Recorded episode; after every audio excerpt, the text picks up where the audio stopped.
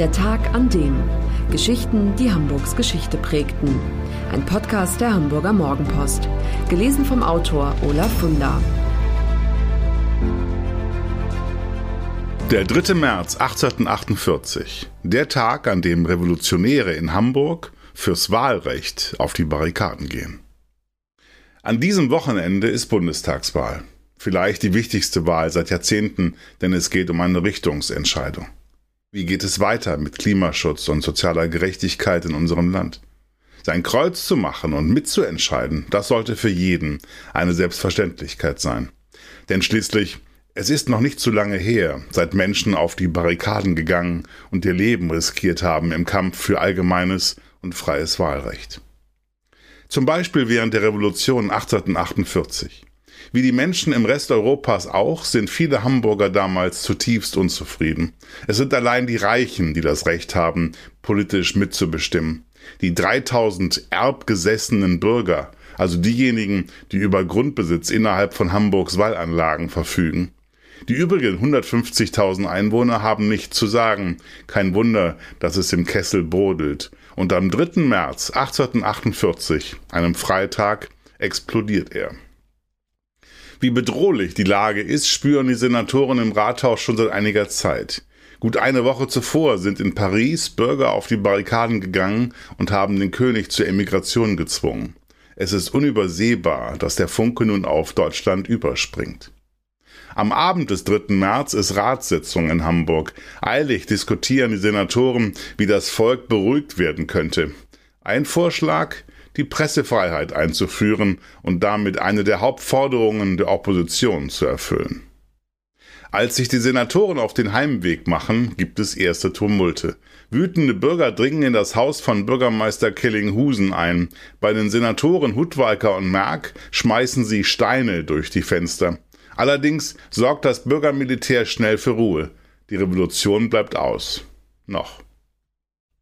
Wer den Film Gangs of New York kennt, der in den Elendsvierteln Manhattans spielt, hat eine Vorstellung davon, wie es Mitte des 19. Jahrhunderts in Hamburg zugeht. In den mit Fachwerkhäusern dicht bebauten Gängevierteln leben arme Teufel unter menschenunwürdigen Bedingungen. Aus den Fläten stinkt es, es gibt kein Sonnenlicht, es ist eng und dunkel, überall Bettler, Arbeitslose. Gerade die Lage der einfachen Bevölkerung ist noch schlimmer geworden, seitdem 1842 beim großen Brand ein großer Teil der Stadt in Schutt und Asche gelegt wurde. Um den Wiederaufbau zu finanzieren, sind die Abgaben auf Grundnahrungsmittel erhöht worden. Das trifft die Armen am härtesten. Die Opposition ist in zwei Gruppen gespalten. Da sind einmal die Liberalen, die schon mit ein paar Reformen zufrieden wären. Daneben gibt es die Demokraten, die die alte Ordnung über den Haufen werfen wollen. Sie einigen sich auf einen Katalog mit zwölf Forderungen. Dabei steht das allgemeine Wahlrecht ganz oben. Die Senatoren spielen auf Zeit. Um nicht aus dem Amt gefegt zu werden, geben sie vor, gesprächsbereit zu sein. Am 13. März 1848 wählt die Bürgerschaft eine Reformdeputation, die innerhalb von sechs Monaten Verbesserungsvorschläge erarbeiten soll. Wie wenig ernst es den Senatoren damit ist, zeigt die Zusammensetzung. Fast ausschließlich erbgesessene Bürger, aber kaum Oppositionelle sind vertreten. Den Menschen auf der Straße bleibt das nicht verborgen. Sie fühlen sich betrogen. Am Abend des 13. März wird die Kutsche des Bürgermeisters mit Steinen beworfen. Demonstranten liefern sich eine Schlacht mit dem Bürgermilitär. Dabei wird ein Maurergeselle mit einem Bajonett aufgespießt und getötet. Ruhe will sich jetzt nicht mehr einstellen. Am 9. Juni stecken Demonstranten das Steintor in Brand. Schon lange sind die Stadttore, die nach Einbruch der Dunkelheit geschlossen und nur gegen Zahlung einer Gebühr wieder geöffnet werden, ein Symbol der Unfreiheit. Im Sommer 1848 sieht es für einen Moment so aus, als habe die Revolution gesiegt. Die Opposition setzt die sofortige Freilassung ihrer verhafteten Führer durch, und weil das Bürgermilitär sich weigert, gegen die Mehrheit der Bevölkerung vorzugehen, kann es der Senat nicht verhindern, dass die Bürger an die Wahlurnen gerufen werden, um über die Zusammensetzung einer verfassungsgebenden Versammlung abzustimmen. Die Revolutionäre aber sind nicht entschlossen genug, zögern zu sehr und scheuen sich, vollendete Tatsachen zu schaffen. So verpassen sie den richtigen Zeitpunkt. Als im Juli 1849 die neue Verfassung fertig ist, ist sie das Papier nicht wert, auf dem sie geschrieben steht. Die Kräfteverhältnisse haben sich inzwischen völlig verschoben. Preußische Truppen besetzen Hamburg und stellen die alte Ordnung wieder her. Zehn Jahre dauert es noch, dann ist es vorbei mit der mittelalterlichen, erbgesessenen Bürgerschaft. Am 24. November 1859 wird Hamburgs Parlament erstmals in allgemeinen Wahlen gewählt. Allerdings gibt die herrschende Elite ihre Macht nur scheibchenweise ab. Lediglich 84 von 192 Abgeordneten darf das Wahlvolk bestimmen. 108 Sitze besetzen weiterhin die Erbgesessenen und die sogenannten Notabeln, das sind Bürger mit Ehrenämtern. Und es gibt noch weitere Einschränkungen. Wählen darf lediglich, wer über das Bürgerrecht verfügt, und das bekommt nur, wer wohlhabend ist und mindestens ein Monatseinkommen von 100 Mark hat. Das ist doppelt so viel wie der Durchschnittslohn. Die Folge von den 623.000 Einwohnern, die 1890 in der Stadt leben, sind nur 24.000 wahlberechtigt und keine Frauen. Inzwischen schickt sich Hamburg an, Deutschlands Hauptstadt der Arbeiterbewegungen und Gewerkschaften zu werden. Als es trotz aller Hürden des Wahlrechts 1901 Otto Stolten als ersten Sozialdemokraten gelingt, in die Bürgerschaft gewählt zu werden und 1904 weitere 13 SPD-Abgeordnete dazukommen, wächst bei den Kaufleuten, Großgrundbesitzern und Advokaten spürbar die Angst, ihre Macht zu verlieren. Ihre Reaktion? Sie setzen eine Senatskommission ein, die prüfen soll, durch welche Mittel einem übermäßigen Eindringen sozialdemokratischer Elemente in die Bürgerschaft vorgebeugt werden könne. Das Ergebnis? Die Kommission schlägt vor, das Wahlrecht, sagen wir, anzupassen. Die Gruppe der Bürger mit einem Jahreseinkommen von 1200 bis 2500 Mark soll nur noch über 24 Sitze in der Bürgerschaft bestimmen. Die Gruppe der Bürger, deren Einkommen darüber liegt, über 48. Acht weitere Sitze sind in ländlichen Gebieten vorbehalten, wo sowieso konservativ gewählt wird, und wie gewohnt haben Grundeigentümer und die Notabellen Anspruch auf jeweils 40 Sitze. Damit ist es zementiert, die SPD wird niemals in die Nähe der Mehrheit kommen können. Wahlrechtsraub nennen die Sozialdemokraten das und rufen für Mittwoch, 17. Januar 1906 zum Streik auf, dem ersten Generalstreik der deutschen Geschichte. Eberführer, Kesselreiniger, Schlosser, Zigarrenmacher, Glasbläser, Maurer und all die anderen strömen zum Rathaus, wo das neue Wahlgesetz beraten wird. Berittene Polizisten mit gezogenem Säbel drängen die Arbeiter zurück. Das Zentrum der Unruhen verlagert sich ins Gängeviertel, wo Barrikaden errichtet werden und Arbeiter damit beginnen, Polizeibeamte mit herausgerissenen Pflastersteinen und Abfalleimern zu attackieren. Blutende Männer, Frauen und Kinder rennen durch die Straße, schopen Stehl. Ein Polizist zerschmettert einem Mann mit einem Säbel den Hinterkopf. Die Bürgerschaft lässt sich vom Streik und der Gewalt nicht beirren. Am 28. Februar 1906 stimmen die Abgeordneten über die Wahlrechtsänderung ab. 120 votieren dafür, 35 dagegen. Vergeblich die Warnung von SPD-Fraktionschef Otto Stolten, der in seiner Rede darauf hinweist, dass es sich im politischen Leben als unmöglich erwiesen habe, eine Strömung, die den herrschenden Parteien unbequem ist, unterdrücken zu wollen.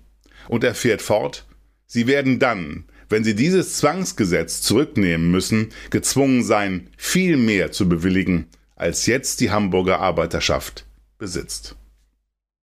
Zwölf Jahre später, in der Novemberrevolution 1919, wird genau das passieren.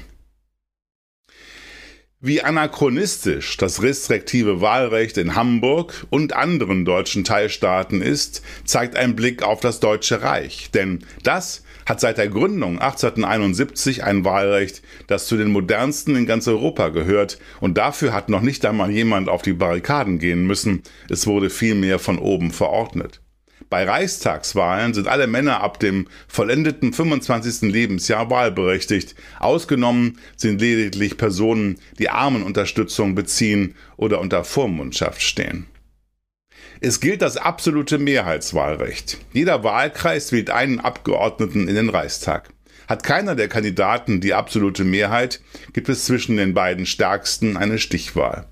Regelmäßig kommt es dabei dazu, dass sich konservative und liberale Parteien hinter einem Abgeordneten vereinen, um so zu verhindern, dass der Sozialdemokrat das Mandat holt.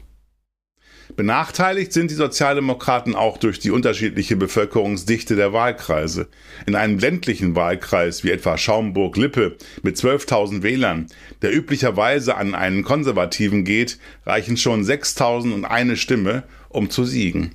Die SPD dagegen hat ihre Anhänger in den städtischen Wahlkreisen, die bevölkerungsstark sind. In Teltow-Charlottenburg etwa mit 300.000 Wählern benötigt der SPD-Kandidat 150.000 und eine Stimme zum Sieg. Das führt dazu, dass die SPD trotz hohen Stimmenanteils nur wenige Sitze bekommt. Zum Beispiel 1890, da holen die Sozialdemokraten 1,4 Millionen Stimmen, 19,7 Prozent, Sie erhalten aber nur 35 von 397 Sitzen im Parlament, ein Anteil von 8,8 Prozent. Es ist der verlorene Erste Weltkrieg, der das Kaiserreich hinwegfegt und die alten Eliten entmachtet. In den Teilstaaten wie im Reich wird nun das Verhältniswahlrecht eingeführt. Von jetzt an dürfen nicht nur Reiche wählen, sondern jeder Mann und, ganz neu, auch jede Frau. Jede Stimme zählt gleich, ganz unabhängig vom Reichtum und Grundbesitz. Das ist endlich echte Demokratie. Leider währt sie nur 14 Jahre. Im März 1933 geht mit der Zustimmung des Reichstags zum Ermächtigungsgesetz alle Macht an Diktator Adolf Hitler. Sämtliche Fraktionen beugen sich dem Druck der Nazis, lediglich die Sozialdemokraten haben den Mut, dagegen zu stimmen. SPD-Fraktionschef Otto Welz ruft Hitler zu Freiheit und Leben kann man uns nehmen, die Ehre nicht. Es folgen NS-Terror, Krieg, Holocaust, bevor am 13. Oktober 1946 die erste Hamburg-Wahl der Nachkriegszeit stattfindet. Die SPD erringt die absolute Mehrheit. Bürgermeister wird der aus dem US-Exil zurückgekehrte Max Brauer, SPD. Drei Jahre später geht aus der ersten Bundestagswahl die CDU knapp als stärkste Kraft hervor. Konrad Adenauer wird zum ersten Bundeskanzler der jungen Bundesrepublik Deutschland gewählt. Bis 1963 bleibt er im Amt, bevor Ludwig Erhard, CDU, ihn beerbt. Es folgen Kurt Georg Kiesinger, CDU, Willy Brandt, SPD, Helmut Schmidt, SPD, Helmut Kohl, CDU, Gerhard Schröder, SPD und Angela Merkel, CDU. Und wer ist der Nächste? Oder die Nächste? Für alle, die Hamburg und Hamburgs Geschichte lieben, der Hinweis, die neue Ausgabe des historischen Magazins Unser Hamburg ist im Zeitschriftenhandel erhältlich, mit 130 Seiten Stadtgeschichte, lebendig und packend erzählt, für 8,95 Euro. Das war der Tag an dem Geschichten, die Hamburgs Geschichte prägten. Eine neue Folge lesen Sie jeden Sonnabend in Ihrer Mopo und hören wöchentlich einen neuen Podcast. Noch mehr Historisches aus Hamburg, wie zum Beispiel das Buch zu dieser Serie oder die Magazine Unser Hamburg, finden Sie auch online in unserem Mopo-Shop unter www.mopo-shop.de.